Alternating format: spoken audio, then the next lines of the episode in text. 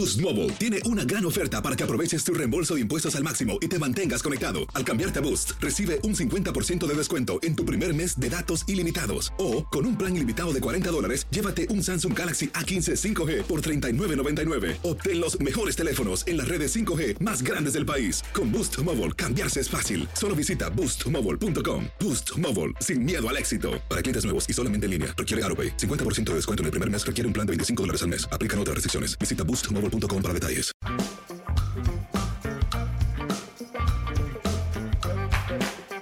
Amigos, bienvenidos, bienvenidos. Esto es el podcast de TUDN, amigos con Henry, José Bicentenario y su servidor. Qué gusto saludarlos. Semana de Juego de Estrellas en las grandes ligas. Eh, estamos grabando esto justo antes del Juego de las Estrellas, así que el tema como tal pues no lo tocaremos, pero sí el derby de cuadrangulares y varias cosas que han pasado en la primera parte del calendario de las mayores. Henry, ¿cómo estás? Muy bien, Toño, Pepe, los saludo con mucho gusto.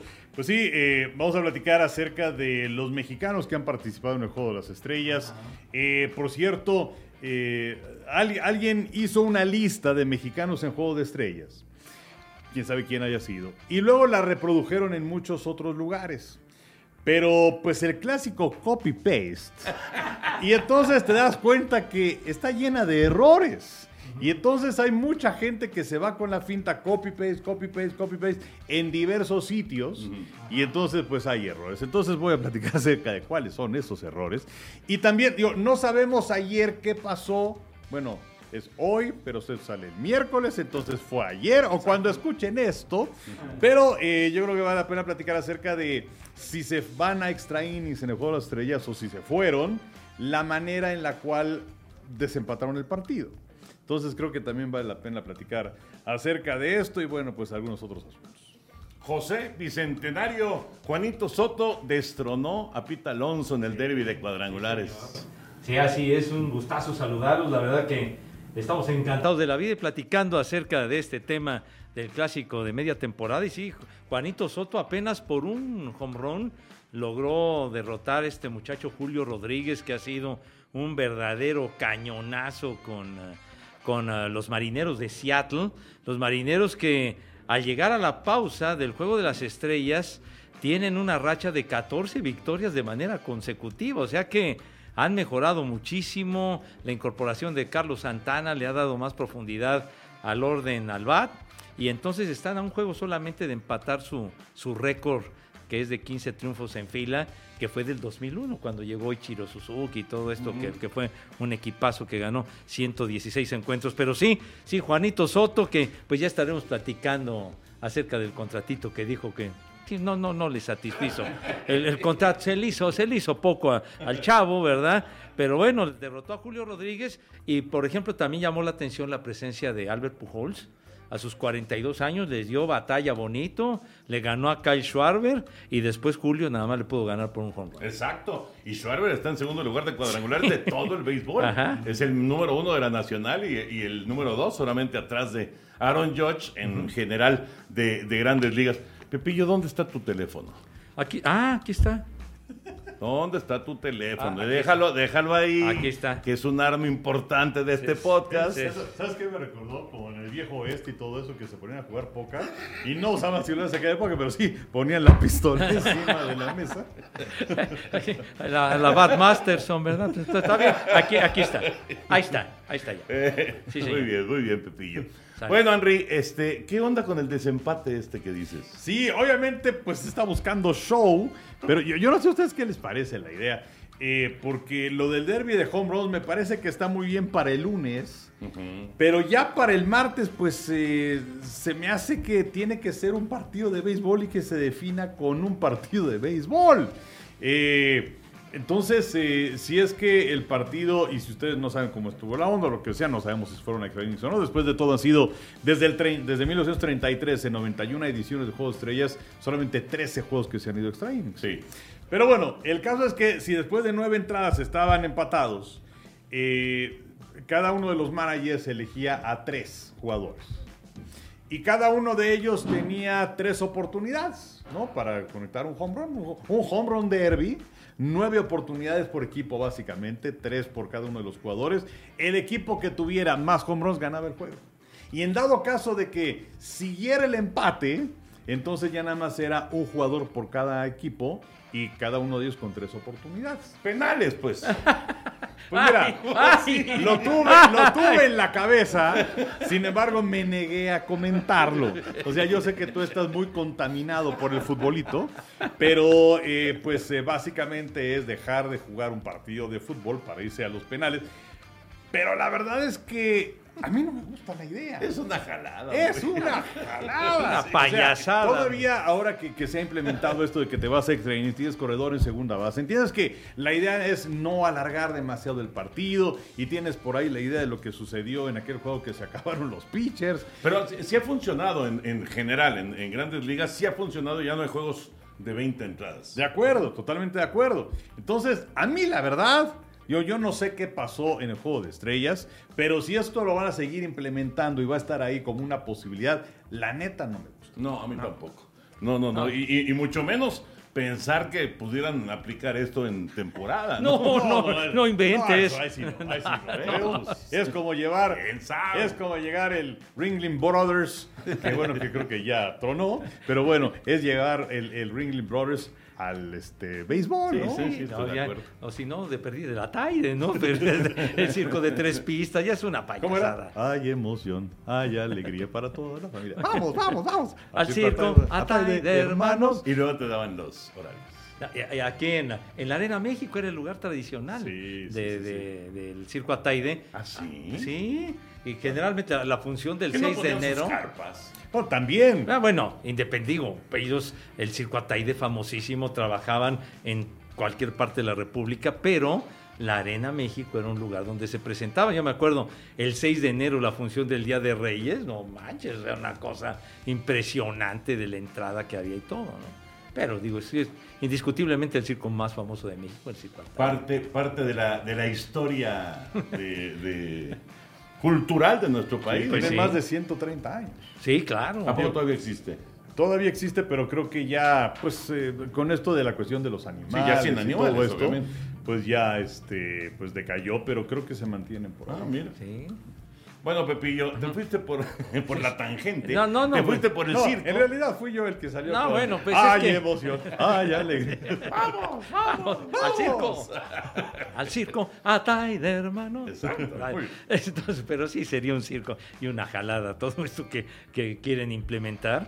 Y, pero, pues el hecho de, de lo que mencionabas del corredor en segunda, pues realmente ya facilita de que el juego se pueda decidir mucho más rápido, ¿no?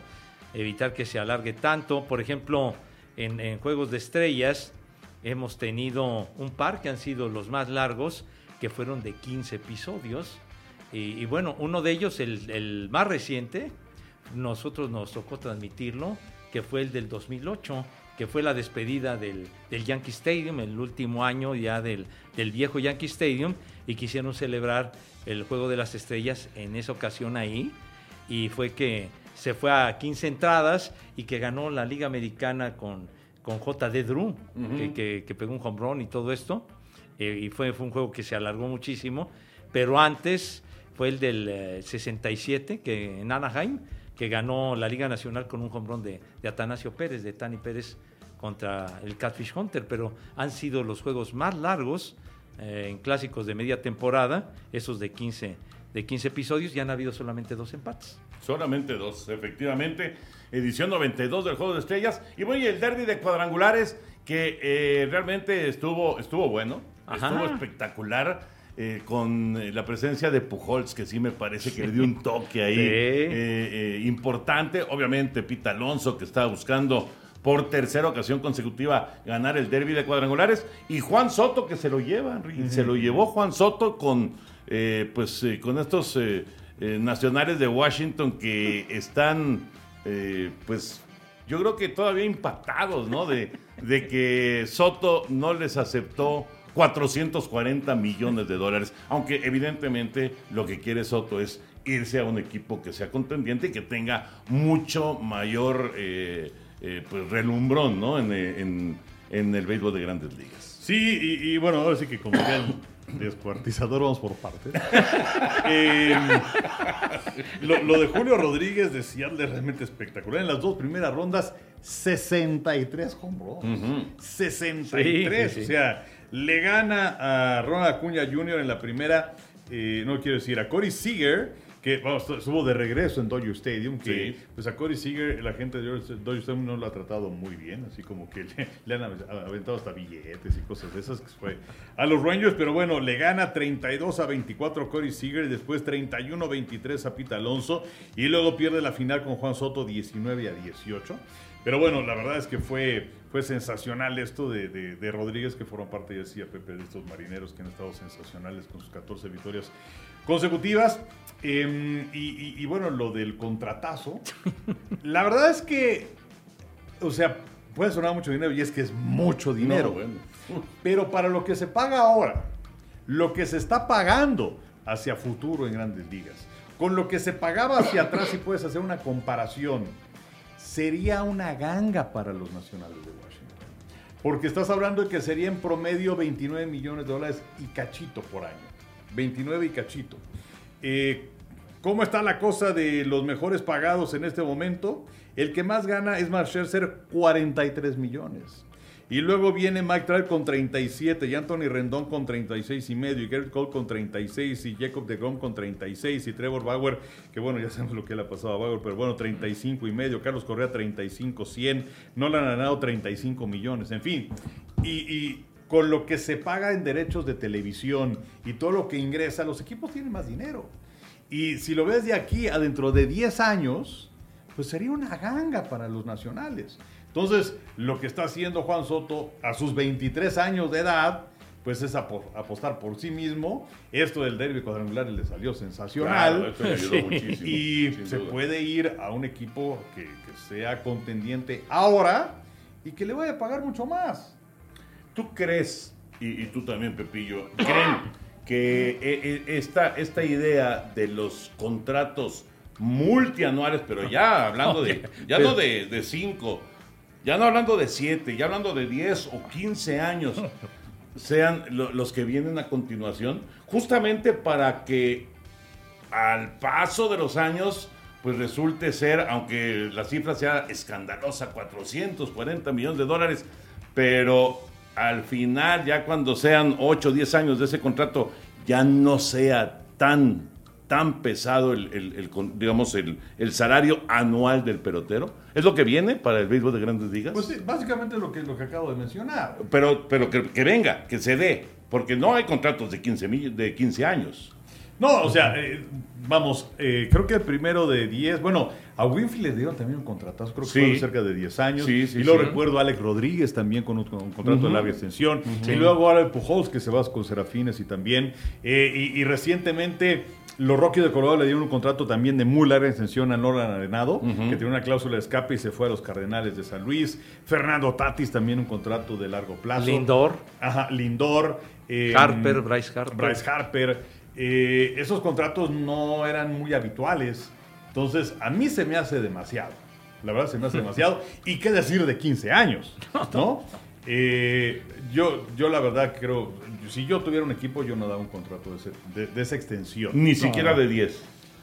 No, a mí se me hace mucho. Bueno, 10, pero ya como límite. Y mira, ahorita me estoy acordando de lo de Patrick Mahomes. O sea, le dieron también un contrato de larguísima extensión, fueron 10 años, 500 millones, ¿no? Sí. Que para como está entrando el dinero a la NFL, y ahorita el tope salarial da por ahí de 220 millones más o menos, dentro de 5 años el tope salarial va a estar mucho más arriba y también suena mucho dinero y es mucho dinero. Pero va a haber muchos jugadores que van a ganar mucho más que Mahomes. y buscará una renegociación de contrato. Bueno, entonces, ¿cuál es este pues el, ¿cómo se dice? Ay, este, ¿Qué? el- el de, de- de esta historia, este el- la conclusión de esta ¿Cuántas historia. palabras? El, el corolario. Una, una. y se me fue. Sí, Bueno, sí, sí. ¿Cuál es la conclusión de esta historia? Que erramos la profesión. Oye, es que, bueno, yo cuando, cuando me enteré de ese dato, y sobre todo, bueno, la cifra, pues bueno, escandalosa, pero 15 años, o sea, 15 años, no sabes si tu jugador se va a lesionar mañana, no sabes cómo va a andar dentro de dos, dentro de tres años. Bueno, etcétera. pero tampoco Soto Entonces, sabe si se va a lesionar mañana. Y entonces ahí sí, ahí sí, para que veas, es un riesgo que está tomando el jugador, que es un poquito lo de Aaron Judge, que tampoco tomó el, el contrato que le están ofreciendo los Yankees de Nueva York. O sea, sí están apostando por ellos. Y está bien, son súper estrellas Ah, no, del sí. béisbol, súper estrellas. Pero atención, que nadie les asegura que mañana no tengan Eh, una sí. lesión y venga la Tommy John y a lo mejor ya no regresan y se quedaron sin los 440 millones de dólares o la cantidad que le estén ofreciendo a Yoch. Ahora, es un hay- riesgo, ¿no? Hay muchos contratos que están garantizados. Por- pero ellos no, pero ellos no han, no han firmado.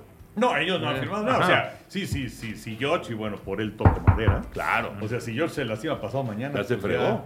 Ya, valió jefa, ¿no? Claro, y Soto Ya igual. valió. claro, también. Y Soto igual, o sea, sí. ellos se están arriesgando mucho. Bueno, pues es que, por ejemplo, lo de, lo de Pujols en su momento, pues venía de, de estar eh, en una actuación brutal cuando le ganan la Serie Mundial a los, a los Rangers de Texas, el- los tres comprones en un juego, los cinco hits y no sé cuánto. Estaba, pero brutal, eh, eh, Albert Pujols, y entonces venía la renegociación y entonces los Cardenales nada más le ofrecían cinco añitos, nada más.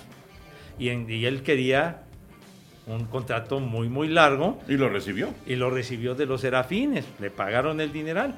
Pero a final de cuentas sí tuvo buenas actuaciones y demás, pero ya la recta final ya no fue lo mismo. No, para nada. Ya no fue Para lo nada. mismo a tal grado que, que ya mejor ya tenían este chavo Jared Walsh y lo dejaron en disponibilidad y lo agarraron los Dodgers. Entonces, pues no puedes garantizar que en esos 10 años tenga el mismo rendimiento que cuando apenas lo acaban de comprar. Pero además, la edad que tenía Pujols cuando firma el contrato de está, 10 años con los Serafines. Sí. Aquí la diferencia es Soto. Soto tiene 23. O el mismo, bueno, George ahí tiene ya George está ya Sí, sí, de pegando a los 30. 30. casi los 30, ¿no? Entonces a George yo no creo que le vayan a dar un contrato de 10 años. Quién sabe, vamos a ver. Y, y Juan, Juan Soto ya fue campeón con los nacionales. Sí. La se- serie mundial aquella muy buena contra los Astros. Pero él, o sea, se nota, es clarísimo que quiere probar eh, la agencia libre para ver cómo está, primero, el asunto de cuánta lana puede recibir, sí. y segundo, pues es un equipo que sea contendiente en este momento, ¿no? Sí, va- va- van a ser este, cosas interesantes lo que suceda finalizando esa campaña con Soto, con George Sí. Y para el año siguiente con Otani. O sea, Otani yo creo que le van a, si, si sigue sano, le van a dar más dinero que a George y que a Soto. Sí, sí, de acuerdo, de acuerdo. ¿Y seguirá con los Serafines? Yo creo que no. No, yo creo O sea. Serafines ha tenido muy mala suerte. O sea, a- hace un momento hablaba acerca de Rendón, Sí. que fue campeón con Washington, se lo llevan los Serafines y bueno, está fuera toda la No, temporada. no, lo de Rendón ha sido una Este, pesadilla. Ha tenido muy mala fortuna. Lo de Trout, que pues es uno de los jugadores más visibles de las mayores, se le ha pasado lastimado también. Inclusive no participó en el Juego de Estrellas, aunque había sido designado por, por un problema de, de espalmos en la espalda. Y así, o sea, Archie Moreno, el dueño de los Serafines, ha abierto la cartera, pero no le ha salido. No le ha salido. No le ha funcionado. Esa, esa es la verdad. Este, y, ahorita que dijiste de, de los ausentes, ¿qué tal que Altuve dijo, ¿saben qué? Es en Dodger Stadium. Mejor este, me hago a un ladito. ¿no? Le dio frío. Y no fue al no, juego de no, estrellas. no fue, no fue. Mejor, mejor se hizo a un lado al tuve que si le habían dado un pelotazo, ¿no? alguna argucia. Pues que- el domingo jugó. Sí, sí. Tenía una, una uña enterrada. Sí, sí, no. No, Quiso evitar que sonaran los botes de basura. No, que sonaron las mentadas. No, no, bueno, aparte, ¿no? La música de viento y todo aquello, pero, pero sí, qué bárbaro con, con... Y lo de Trout, me acuerdo, Trout ha sido el único que ha sido el más valioso de un juego de estrellas en años consecutivos, Mike Trout, pero sí, de plano de cristal, mucho, muy frágil Trout, casi siempre se la pasa lesionado. Sí, muchas lesiones. Sí. Bueno, pues el eh, béisbol de grandes ligas está a la mitad del camino. Oye, y- Toño, pero antes, digo, para no, no, no cerrar lo de Juego de Estrellas. Ajá. O sea, es que esto del copy-paste. Ah, de ¿cómo- veras. Ah, mexicanos. cómo hay gente huevona, mano.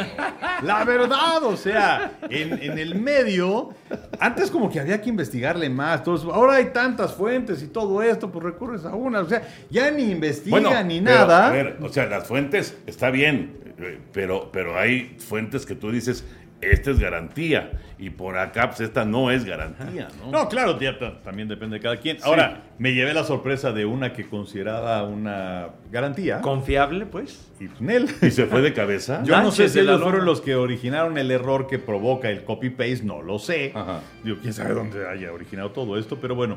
Hablamos acerca de los peloteros mexicanos que han estado en Juegos de Estrellas. Sí. Hay una omisión que me parece increíble. Eh, mm, Beto Ávila. No, Eh, Fernando Valenzuela. no.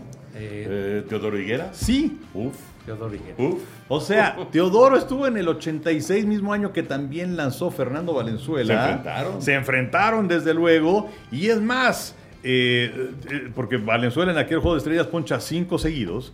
Uno de ellos es Teodoro. Exactamente. Entonces, pues, no chingue. Bueno, entonces, esa es una. Esa es una. Oye, además, la manera como lanzó Teodoro Higuera, un juego que por supuesto se transmitió aquí con nosotros, pero bueno, tiró tres entradas y solamente le dieron un hit. No, tiró un juegazo. Y Fernando Valenzuela tiró tres entradas y nada más le dieron un hit. O sea que estuvieron a, a la altura muy bien, que fue cuando ganaron 20 juegos al final. Y, y ese partido lo ganó la Liga Americana. Sí, sí, sí, que lamentablemente Teodoro, pues muchos problemas de lesiones y todo eso. Afortunadamente para él, hablando acerca de contratos, le dieron un muy buen contrato en su momento los cerveceros. Ajá. Estaba garantizado. Sí. ¿No? Sí. Pero bueno, lamentablemente, pues eh, se lastimó. Otro de los errores que hay es el de Sid Monge. O sea, yo no sé quién puso que él eh, eh, estuvo en el Juego de Estrellas del 80 y fue en el 79. Ok, la canción. ¿no? Entonces, bueno, pues ya ni la friegan. Pero bueno, esas son las dos, las dos principales que me encontré. Ahora, de los eh, eh, que iniciaron, porque bueno, pues es importante lo de Alejandro Kirk, Ajá. ¿no? Que inicia y que hay que darle toro del mérito. Beto Ávila abrió dos juegos de estrellas, 52 y 54. Ah, ¿te acuerdas que platicábamos de eso la semana pasada, no? Exactamente. Eh, estuvo Charlito Horta en dos juegos de estrellas, Sid Monge en uno, aquel del 79.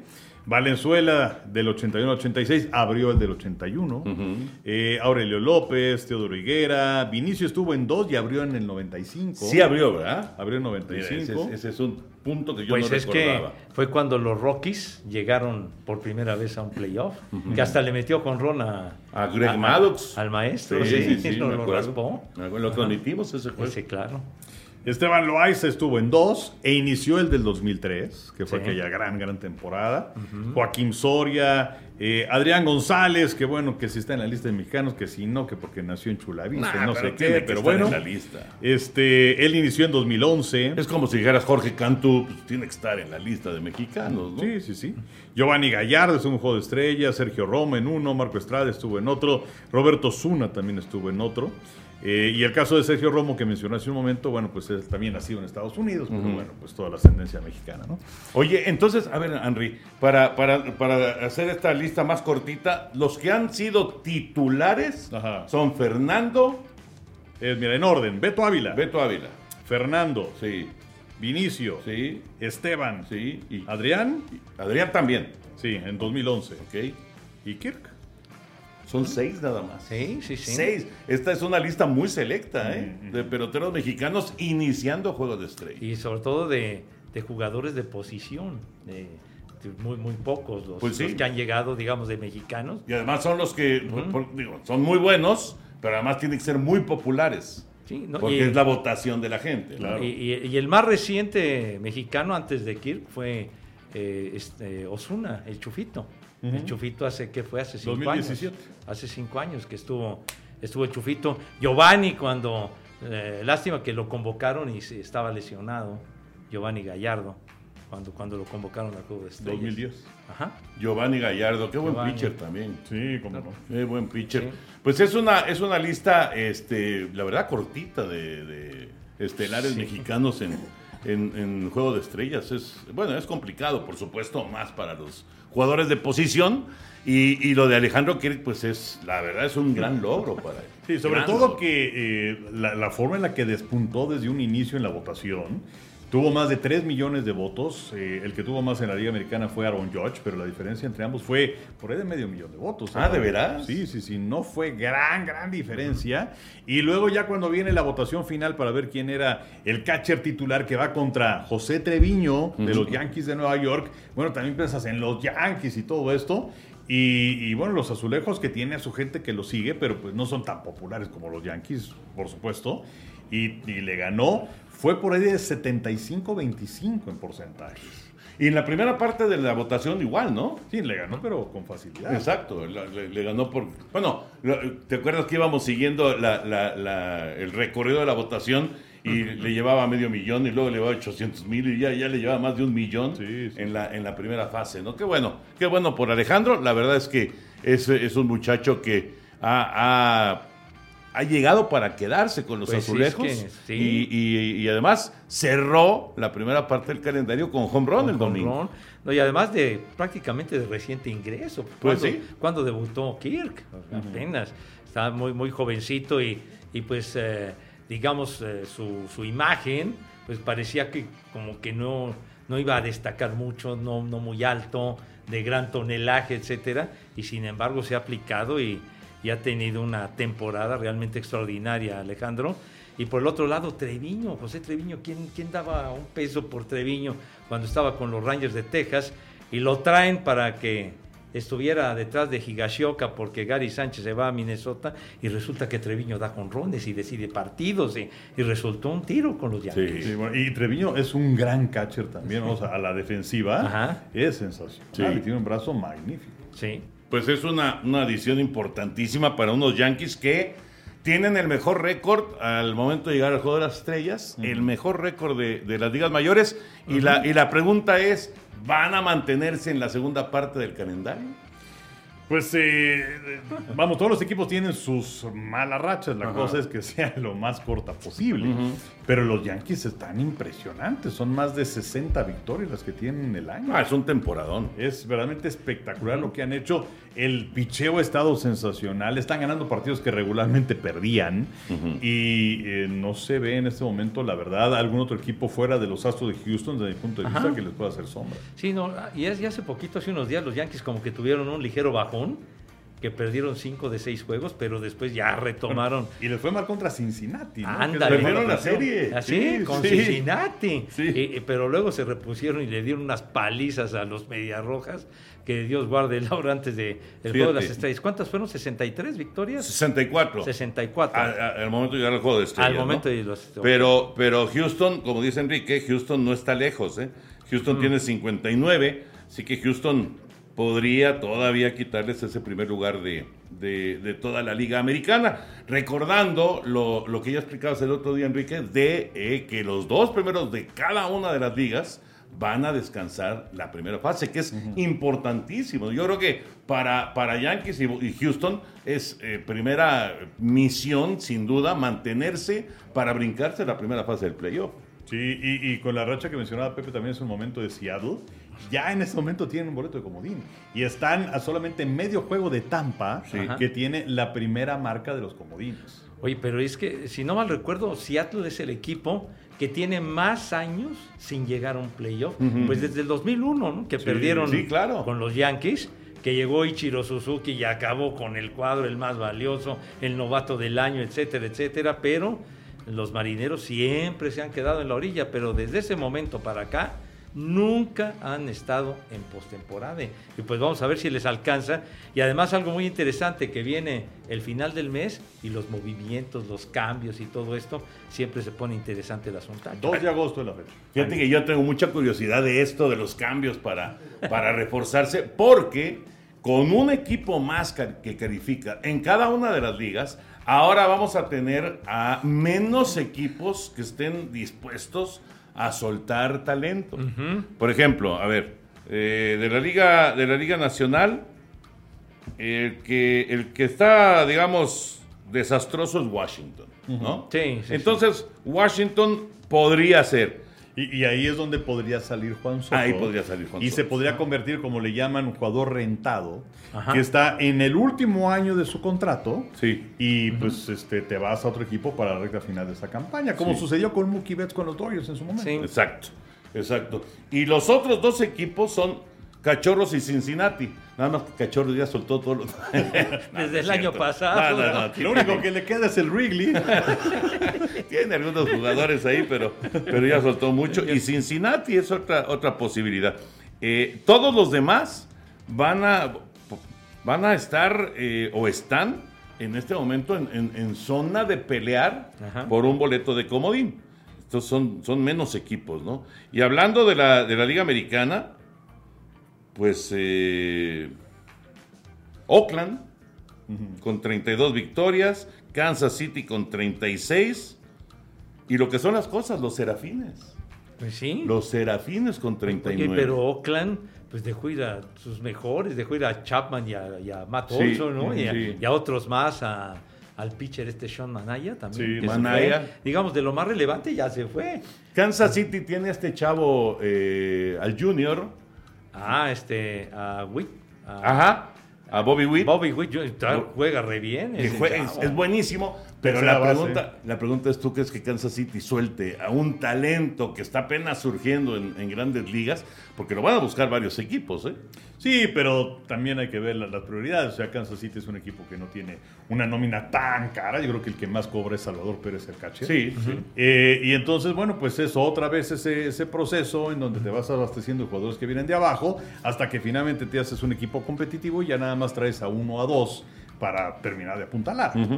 Alguien que podría interesar de Kansas City es Benintendi, que ha tenido muy buena temporada. Tú le tienes cariño a Benintendi. Yo no sé por qué se deshicieron de él. Pero ha, ha jugado bien con Kansas City y no sería raro que alguien lo buscara. él, eh, o sea, he leído que él estaría en el bloque de jugadores este, para salir. Benintendi. Sí. Sí. ¿Sabes qué otro equipo también podría ser Detroit, eh? Con 37 victorias, Detroit también podría ser de los, de los vendedores. Pero bueno, vamos a ver qué pasa, pero sí es distinto a, a otros años porque hay más equipos que están involucrados a estas alturas todavía pensando en playoff. Bueno, Baltimore, Baltimore, último lugar en el este de la americana, está a tres o cuatro juegos de 500. Sí, bueno, es que también tuvieron esa racha de 10 victorias Sí. seguidas. Fueron 10, exactamente. sí. Entonces también se han metido ahí en la pelea. 46 ganados, 46 perdidos, están en 500. Sí, y bueno, y también hay que ver cómo está el standing pensando en la cuestión de los comodines, porque digamos que una cosa es dónde estás en tu división. Fíjate, eh, decíamos que califican tres comodines. ¿no? Exacto. Entonces, en este momento, eh, antes del Juego de las Estrellas, el primer comodín lo tiene en la Liga Americana Tampa, que eh, tiene juego y medio de ventaja con respecto a los eh, demás contra el tercero. Luego viene Seattle. El tercer boleto de comodines para Toronto. Sí. Y Toronto le lleva dos juegos a Boston, dos y medio a Cleveland. Baltimore está a tres y medio igual que los Medias Blancas. O sea que están en la pelea. Están en la pelea. Y en la Liga Nacional, los dos primeros boletos son para Atlanta y San Diego.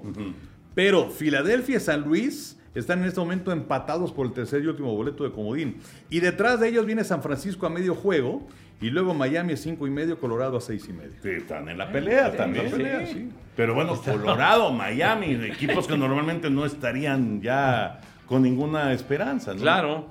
Pero bueno, está, está, está bueno para la segunda parte del calendario. Y nosotros, pues nada más. Pues como, como el chinito. Nada más observando. Ni No más hablar. Milán. Ni hablar. Este, Diría el maestro John Lennon, watching the wheels. si hay, si hay algún cambio en eh, las negociaciones, pues se los haremos saber. Pero bueno, por lo pronto nos fuimos en Blancanieves en el Juego de las Estrellas. Ni modo. ¿Qué le vamos a hacer? Eh, José Bicentenario. sí, señor. Ah, ibas a decir que No, no. hacía, hacía cuántos años que pasábamos el Juego de Pues Estrellas. nada más. Pues más de 50 años este, transmitiendo el juego de las estrellas sin fallar aquí en nuestra Ay, casa. Mío. Telesistema mexicano, Televisa, etcétera, pero se cortó esa racha Se cortó esa lamentablemente. racha. Ni hablar, ni hablar. Venga con, pongámonos de buenos, Ah, mi querido pues sí, José señor. Bicentenario, con el baúl. ¿Qué Sí. pasó? ¿Qué Ah, pasó ya. con ese? Oh. Gracias, gra- Ah, ya no cabe. Ah, pero no cabe en la Gracias, caja. chavita. Es que traje e- este Es, que... es- no lo he visto, ¿es tu diploma de kinder? No seas mamuco, güey, me cae. digo. No, no, no. No, No, bueno, no sé. Ah, no, no, es que eso yo tengo mi diploma así del, Ah, del no. kinder Blanca Margarita. ¿Así se llamaba tu kinder? Sí, sí, ¿Cómo sí. se llamaba tu kinder?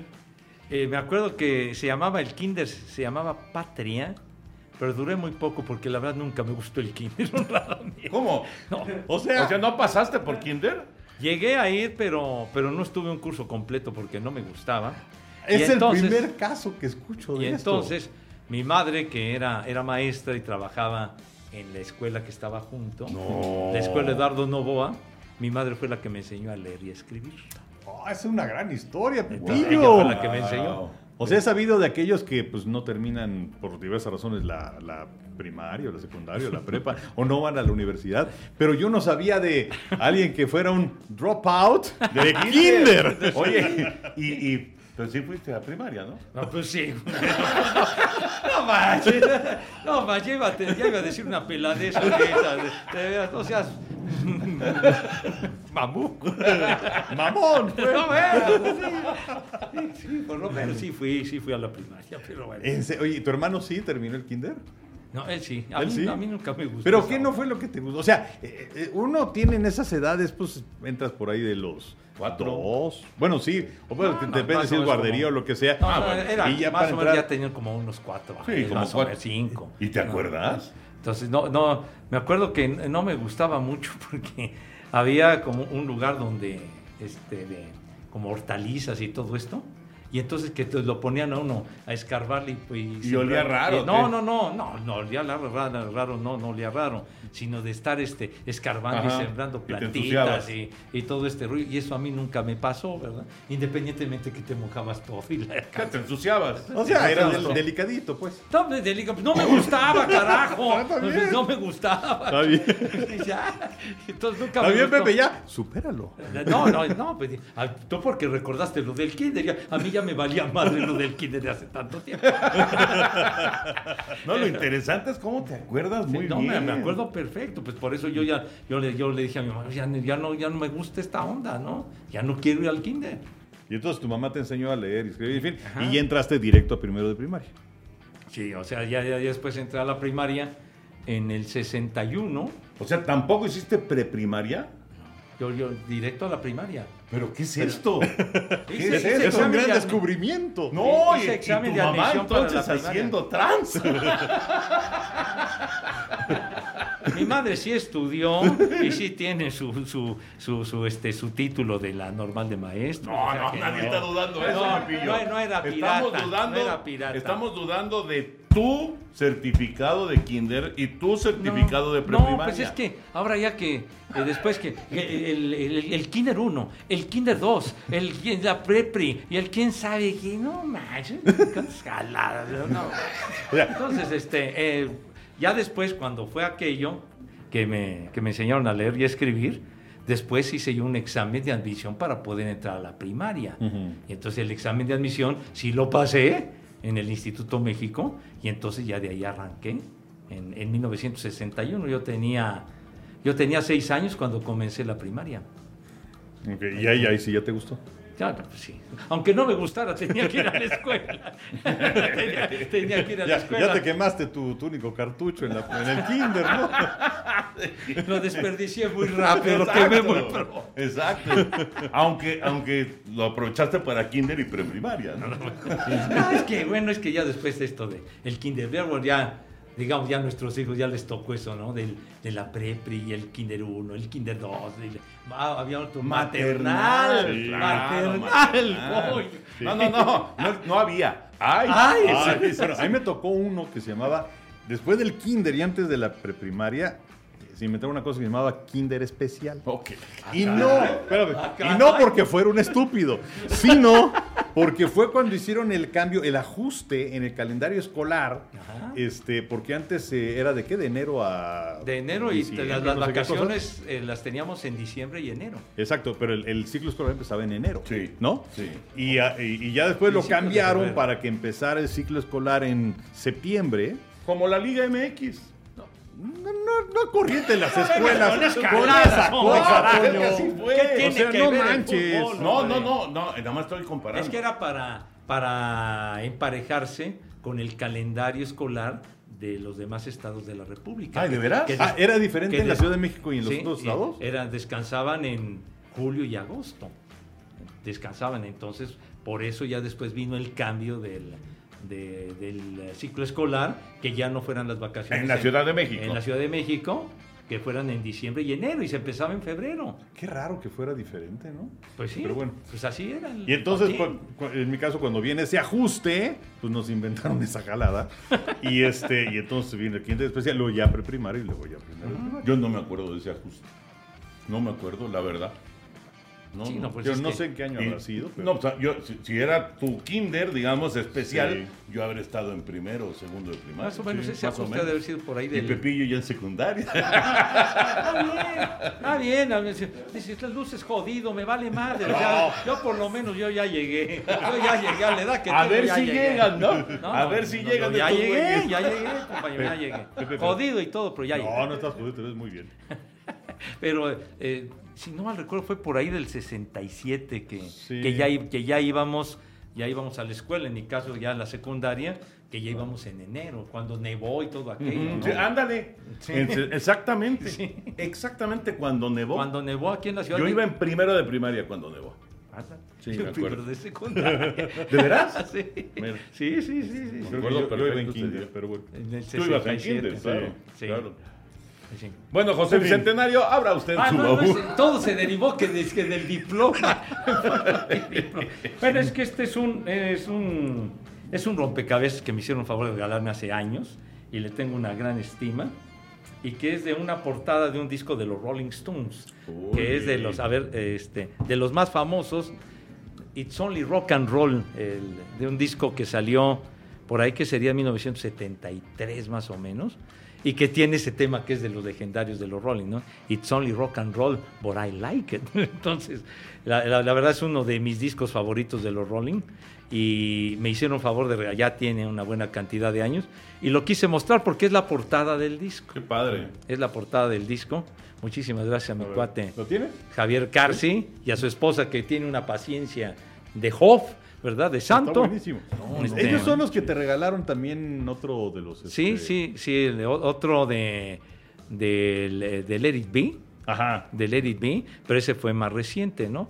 Y este, y este ya tiene sus añitos, Oye, está muy difícil de armar. No, pero bueno. complicadísimo. Este está complicadísimo, aunque este es de menos piezas, este es de 500 piezas, el otro Ah, era no, de pues 1000, entonces sí. Y te lo dieron ya enmarcadito y todo.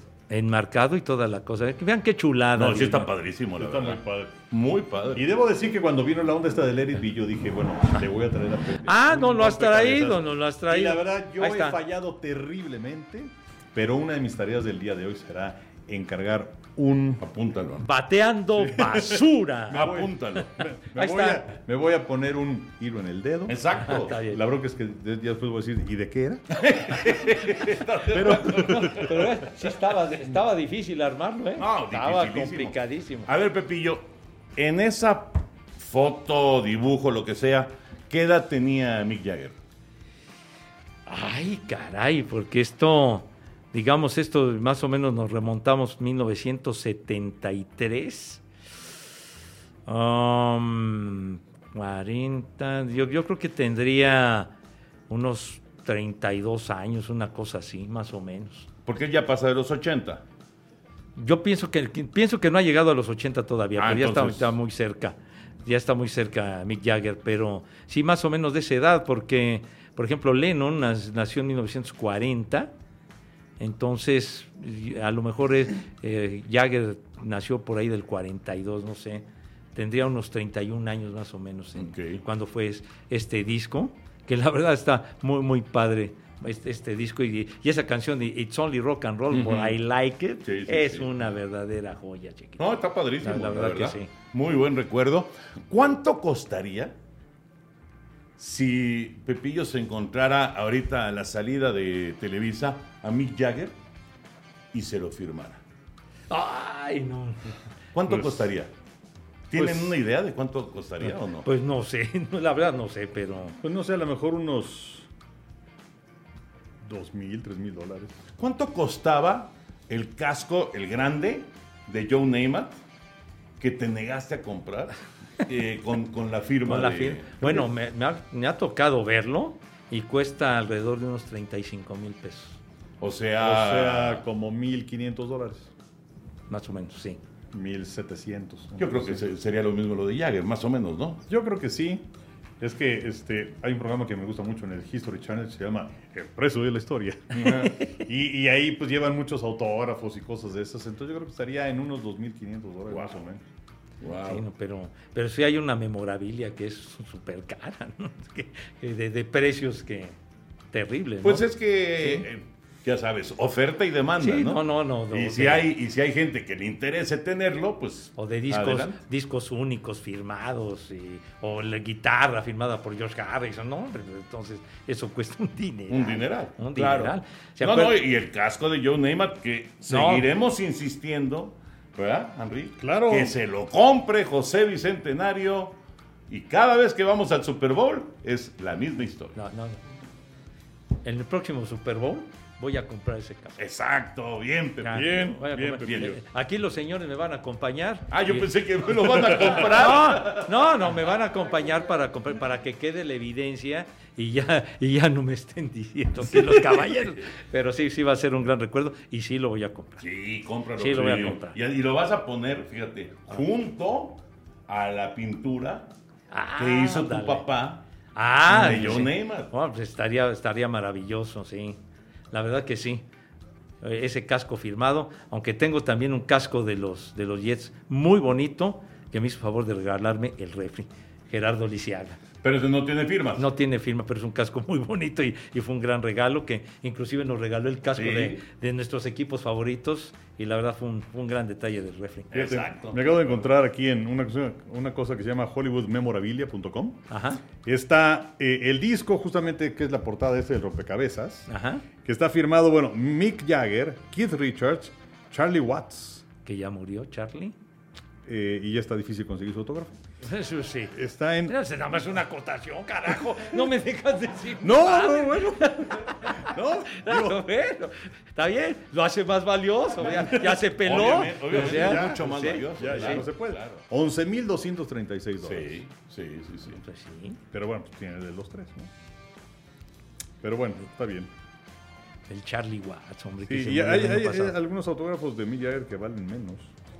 Hay algunos que andan por ahí de los 600, 700 dólares. Bueno, lo que podrías hacer también, mi querido Pepillo, es conseguirte uno de esos de 600 dólares y luego nada más lo, lo, este, lo ubicas ahí, en, Ajá, el, por en ahí. el- en el rompecabezas. Da- Darle, darle una, un, este, un lugar, pues. Exacto, Sí, sí, sí. exactamente. Eso estaría muy bien, fíjate. Sí. Estaría muy bien. Porque sí está muy padre, la Está verdad. muy, muy bonito. Bueno, cerramos el baúl, mi querido Rolling José. Bicentenario. Henry, ¿tienes otro roll. tema? Porque ya estamos cerca de la hora. ¿Se acuerdan de Livion Bell? Sí, cómo no. ¿No? Gran corredor de los acereros, una temporada fantástica 2017, va al Pro Bowl, más de 1200 yardas, y luego dice, quiero más. Y entonces ya no jugó en la campaña del 2018, para el 2019 se va a los Jets, y no le fue nada bien, y en los dos últimos años, eh, cuatro equipos, eh, su último fue Tampa, poco más de 400 yardas en los últimos dos años, y está joven, tiene 30 años. Que con los cuervos creo que también anduvo, ¿verdad? Kansas City también estuvo con ellos. Total que, pues él dice que ya es todo para el fútbol americano y ahora va a ser boxeador. No, se Uh. pasa. Otro. Uno más Sí, en la lista. Va a pelear el 30 de julio en Los Ángeles en la Crypto.com Arena, que antes era el Staples Center. Ahora es, no sé, este, ahora que cambian tanto los nombres de los lugares que ya no sabe uno. Ya nos Sí, cambiaron sí, el Heinz, por ejemplo, de Sí, Pil. Ya, ya. Y ya, ya, se, ya, ya quitaron las botellas de catsup Sí, y todo eso en el estadio. Va a estar raro eso, ¿eh? Y ahora se va a llamar, ya no me acuerdo cómo. De No, una, yo de una compañía de seguros, me parece, ¿no? Exacto, exacto. Pero bueno, De un nombre medio raro. el caso es que va a pelear ahí contra ¿Quién? Adrian Peterson. ¿Cómo? Más valioso de la NFL en su momento. Siete ¿Qué no veces Bowl. todavía? El año pasado, Peterson estuvo con Seattle, pero eh, apareció en la lista de lesionados. Ajá. Pero él dice, yo todavía quiero jugar fútbol americano. Pero es agente libre, pues nadie lo contrata. Entonces, por el momento va a pelear en contra de Livion Bell. Wow. Qué cosa, hombre, qué. Pues sí. Y bueno, los campos de entrenamiento de la NFL ya están abriendo. Ya, y sobre todo, bueno, los primeros Buffalo y Raiders. No, me quedé pensando, ¿será falta de lana o necesidad de seguir en el aparador? Esto de, de Bell y lo de Peterson también. Pues sí, eh, mira, es que no sé si sea falta de lana, que probablemente sí, porque luego se la botan. Pero, pues eh, a lo mejor dice, bueno, ya me cansé de esto, quiero intentar otra cosa. Pero no, pues sí, pero puedes, puedes dedicarte a, este, no sé, a escribir, a hacer un podcast. No, pero no, subirte un cuadrilátero, no pero son, son atletas, Sí, Toño, híjole, pero es entonces- súper arriesgado. Bueno, sí, porque es un mal golpe y todo sí, eso. y- sí, sí. Pero, Pero también el americano tiene sus riesgos, no, ¿no? pero, claro, por supuesto. Pero no, no sé cómo andan sus finanzas, pero pues él dice que ya se quiere enfocar en el box. Qué raro, No, qué raro, ya- la verdad. ¿Y ya cuántos bueno. años de Peterson en el, en el fútbol americano? Y cuántas broncas también. Con muchas broncas, porque sí ha tenido, ha tenido rollos extradeportivos muy, muy pesados. Sí, la verdad que sí. Bueno, eh, yo quería poner un tema rapidísimo en la mesa antes de, de ya no cerrar. vayas a salir con una jalada. de. Pues sí. Sí, la verdad sí. Pero no, pero no es, no es precisamente es para hablar de fútbol cancha, sino lo que pasó con el Tata Martín. Que salió esta foto en Argentina con Escalón, el técnico de Argentina. eh, y bueno, lo criticaron durísimo eh, con que no, no estaba siguiendo la liga, etcétera, etcétera. ¿Está bien eh, el Tata o es un es, es una no quiero decir falta de respeto, pero sí es eh, como que eh, hacerse un poquito medio de lado este, de, de- de sus responsabilidades. Mira, tengo entendido que fue, fue el nacimiento de su nieta. Sí, ¿no? él fue, él fue una cuestión familiar. De acuerdo. Pero bueno, te quedas ahí dos, tres días y te regresas. Eh, el fútbol mexicano no está en bonanza en este momento, todo lo contrario. O sea, un desastre lo que pasó con la sub-20, no van al Mundial, no van a los Juegos Olímpicos. Un desastre lo que pasó con la selección femenil, no hay Juegos Olímpicos, no hay tampoco Mundial. Ya corrieron a pues, casi todos los corribles. Eh, no sé, creo que estoy inventando una palabra, pero bueno, la idea es esa. Este, Pero salió rápido. Exacto, pero, pero se entendió, ¿no? Exacto. Eh, y entonces estás viviendo un cisma. La selección de la cual tú eres responsable está jugando el asco desde hace más de un año. El mundial es en noviembre. Yo creo que debías estar aquí, mano. A no ser que te valga madre. Y finalmente, eh, porque en un principio cuando contrataron a Martino, pues era, no, pues un plan de aquí hasta el 2026 y no sé qué tanto. Eh, pero yo creo que algo que le ha pasado a Martino es como con algunos presidentes, en donde ves el antes y el después, y la verdad es que ha envejecido bastante. La verdad, o sea, es una posición muy desgastante. Yo creo que le vaya como le vaya a México después del Mundial, se va. Eh, y bueno, se decía que, que si se va a quedar con Boca y no sé qué tanto. Puede ser. Ah, pero son rumores. Eso, Pero bueno. eso no, no, no, eso no se lo puedes achacar ni criticar a Martino. Lo de Boca. Porque es un rumor. Eso Es un rumor, pero yo creo que se acaba el mundial y se va. Este, y, y yo sí creo que, o sea, pues ¿dónde está tu responsabilidad? Tu, no quiero decir miedo, pero pues esa situación de las cosas tan del asco. Y pues yo por ahí, este, o sea, es, ese es el momento, o, o ya no va a ser nunca, porque el tiempo se pasa volando. Creo que debía estar viendo jugadores, aunque también es cierto que el señor, eh, pues es este, muy, muy cerrado y ya tiene su idea clara. Y yo no sé si ya tiene su lista, ahora van a ser 26. A lo mejor no sé si tenga 27, 28, entonces tendrá que descartar a uno Sí, o a dos. seguramente. Pero este, la verdad es que yo, yo sí lo veo mal. Digo, este, no que, que, que la gente que tiene ahí, este, que le ayuda y todo su esto. Staff, sí ¿no? está visitando los campos y a lo mejor este, le están mandando videos y los está viendo en un asado con chimichurri, pero de cualquier forma... Y, y un vino tinto, ¿no? y un vino tinto, pero yo creo que, pues sí, digo que bueno, digo, vas, ves a tu nieto nieta y este, qué padre, pero tu gran responsabilidad es, o sea, ya es en un ratito. Y a México, o sea, si me dices cómo está la cosa para que le vaya bien o mal el mundial, pues pinta para que le vaya muy mal. Y ya. Se acabó este Manuel aquí. No, no, pues Fíjate que yo, yo lo que pienso es que definitivamente eh, todo es de percepciones, ¿no?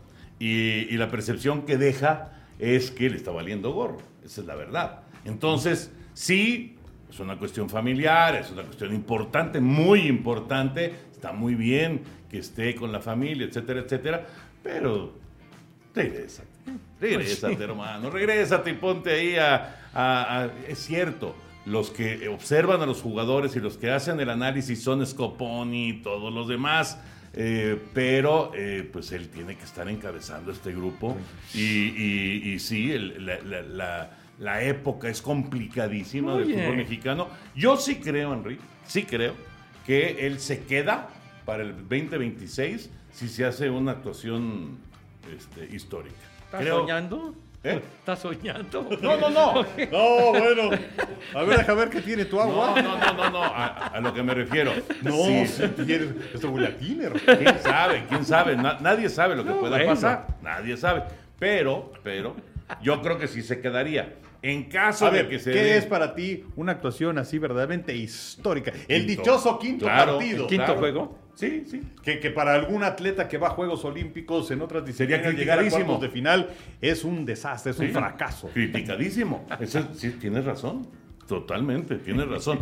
Pero bueno, yo creo que sí se quedaría. Pero esa es otra historia. Hay que ver primero cómo juega la selección mexicana. Que efectivamente, como están las cosas y como se ve en este momento, es mucho más sencillo que sea un fracaso totote a que sea una actuación histórica. Pues es que la, la clasificación, bueno, clasifican porque están en la CONCACAF, ¿verdad? Pero, pero bueno, Canadá y, Canadá y Estados Unidos no pudieron, los seleccionados mexicanos, ni con Canadá ni con Estados No, Unidos. perdieron los dos. Entonces, entonces Los ahí dos es- juegos, pues. Entonces ahí está, ahí está la situación. Clasificaron muy apenas y ya lo, lo que decía Enrique, pues totalmente de acuerdo. Entonces pienso que debe de tener un mayor seguimiento, porque además el señor gana un dineral, no está gratis. Entonces sí, estar más, más, más pegado al grupo, que lo vean de repente en el Azteco, que se fue a Guadalajara, en fin, que se vea que está chambeando, porque los meses se pasan muy rápido y, y pues ni modo de que la próxima O sea, concentración... ¿tú lo que quieres es que aparente que está trabajando? No, no, que, que venga, que chambee. Ah, bueno, eso son dos cosas No, distintas. no, que, que No, venga, bueno. que- que se, o sea, que se vea que está, etcétera, en fin. Digo, El tipo está trabajando. Lo que pasa es que tú lo que quieres es que esté en el estadio. No, no, digo que, que Yo se creo que sí muestre, pues. Yo también creo que tendría eso, que o sea, estar, se muestra. ¿no? Ah, sacó su libretita y fue a ver el partido de, Sí, sí, de sí. Pumas contra el Pachuca. Sí. Cosas así, digo, para que, para que también se vea que el tipo está trabajando.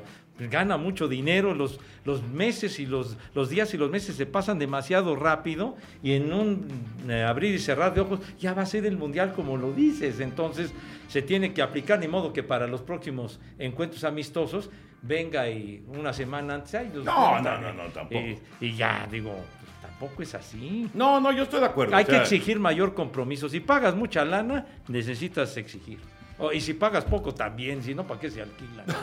Pues sí, sí, sí, sí, Francamente, tienes sí. razón. Es más, debíamos hacer una apuesta. ¿No? Este. Yo creo que el podcast sí, sí sobrevive painero, ¿no? Ah, bueno, ok. Y si no, nos vemos en otro sitio. ¡En el alambre! Ay. Pero bueno, digo, ¿tenemos cuántos años? ¿Dos, tres? ¿Año y medio? No, Va para, va para dos años. Sí. Sí, sí, porque durante la pandemia ya estuvo. Pero ya, bueno, ya, ya trabajamos en el 20. sí, ya. sí, sí, o sea, vamos A- para... arrancando el 20 empezamos. Arra- Arrancamos empezando el 20. O Que- sea, ya vamos para tres años. Yo creo que sí llegamos a enero. Este, eh, si es que el Tata Martino se queda o se va, ¿no? Y podemos hacer un, un par de apuestas. A ver cuáles quieren ustedes. Una que pueden ser, no sé, pues de lana, como siempre. No sé si le quieren poner 500 pesitos o algo así. Dos, que puede ser un pay en la cara.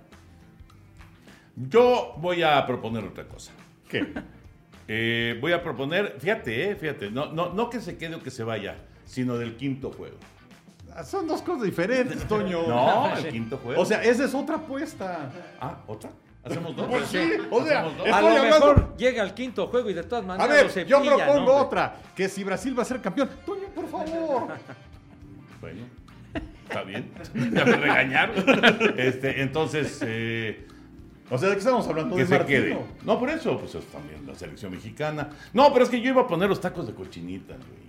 Pues está bien. Digo, ponemos tacos de cochinita. Está bien, está bueno. Que esa sea la apuesta. Pero la cosa es si se va o si se queda. Exacto. ¿No? ¿Tú qué dices?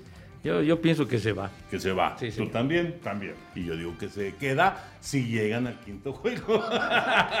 No, pero está bien. Bueno, yo, yo creo que aunque, aunque lleguen al quinto partido, yo creo que el señor se va. Yo, eh, yo, yo pienso igual que Enrique, ya va para afuera, ya, No, hombre, no, ¿para no, qué yo lo estoy segurísimo. Sí, No, hombre, con la euforia del quinto juego, ¿tú crees que se va a ir el Tata? Digo, Oh. va, a haber, va a haber algo a su favor, ya sea de él o del que llegue. No hay eliminatoria, No hay para el siguiente mundial. Claro. Entonces Sí. ahí la presión pues va a ser mucho más baja. Sí. Aunque la preparación va a ser más complicada. Porque vas a tener que jugar partidos, quién sabe con, qué- contra quién. No va a ser nada fácil. 40. Pero bueno, ya lo dejamos. Ya lo dejamos. Es para noviembre, diciembre y son tacos de cochinita. Está bueno. Ya, está Tacos bien. de cochinita. Si, si el señor se queda, los tacos de cochinita los pagan ellos. Y si el señor se va, los pago yo. Y están invitados aquí. Aquí, los- aquí los caballeros, aquí los muchachos, los sí. compañeros. Este, pero Chava necesita conseguir el permiso. Porque luego se ponen medio mamucos. Vale madre, pues, pasa porque pasa. No, o- ojalá fuera así, Pepillo, pero no es así. Bueno, no, no, se quedan en la aduana. Bueno, mira, si no, si no podemos este, poner nuestra mesa aquí en el camellón de Avenida Chapultepec. Y, es- Ay, que nos graben. y ahí, y ahí nos comemos los tacos. Y que nos graben, fíjate, estaría bueno eso. Sí, sí, sí. Bueno, ya, vámonos. en señal vámonos. de protesta, porque no nos Exacto. dejaron meter los Exacto. tacos. Como Mala las onda. famosas mantas que ponían de que pague, no sé qué. Ah, sí. Ustedes no están para saberlo, ni nosotros para contarlo, pero sí, cierto personaje. Ocurrió, ocurrió. Había lana en un- algún lugar y pues aquí afuera hubo gente de fulano paga. Sí, no, qué cosa. Henry Pepillo, ahora sí ya para despedirnos. Eh, quitando, quitando la jugada de Pete Rose y Ray Foss. Quitando esa. ¿Qué les viene de recuerdo de juego de estrellas de béisbol de grandes ligas? Así, pum, de primera instancia. Yo no sé por qué, pero la, la tengo muy marcada, el home run con la casa llena de Freddy Lee. No manches, Henry, qué, ¿Qué? bárbaro. Yo también. Yo también. Qué bárbaro. ¿Y tú, Pepillo? Pues bueno, me vino a la mente rápidamente el, el, el, el, el jonrón de campo de Ichiro Suzuki. Ah, Que- yo ese sí no lo eh, tenía. eh, El único sí, jonrón de campo que ha habido en un juego de En un estrellas. juego de estrellas. Y Y, este- y el de Linde es el único home run con casa llena. en Y, y nosotros lo estrellas. transmitimos, obviamente, Sí, claro, ¿verdad? claro. Sí. Y bueno, y lo de Ripken, no de Ripken, perdón, lo de Freddy Lynn, fue cuando le rompieron la, la racha aquella que llevaba la, la Liga Nacional, Nacional. que había ganado 11 seguidos, Ujú. Y lo pegó, y ya jugaba con los Serafines. Ya jugaba con los serafines. De, hecho, creo que acababa de llegar con los serafines. Sí, sí, sí, sí, pues te- que fue 83 que estaban Ajá, diciendo. sí. Y fue muy emblemático ese jonronazo de Freddy Lynn. Bueno, pues ya nos vamos, Henry. Siempre un placer. Igualmente. José Bicentenario. Un gustazo, chiquitines. Y nos saludamos la próxima semana. Esto fue Amigos Podcast de Today.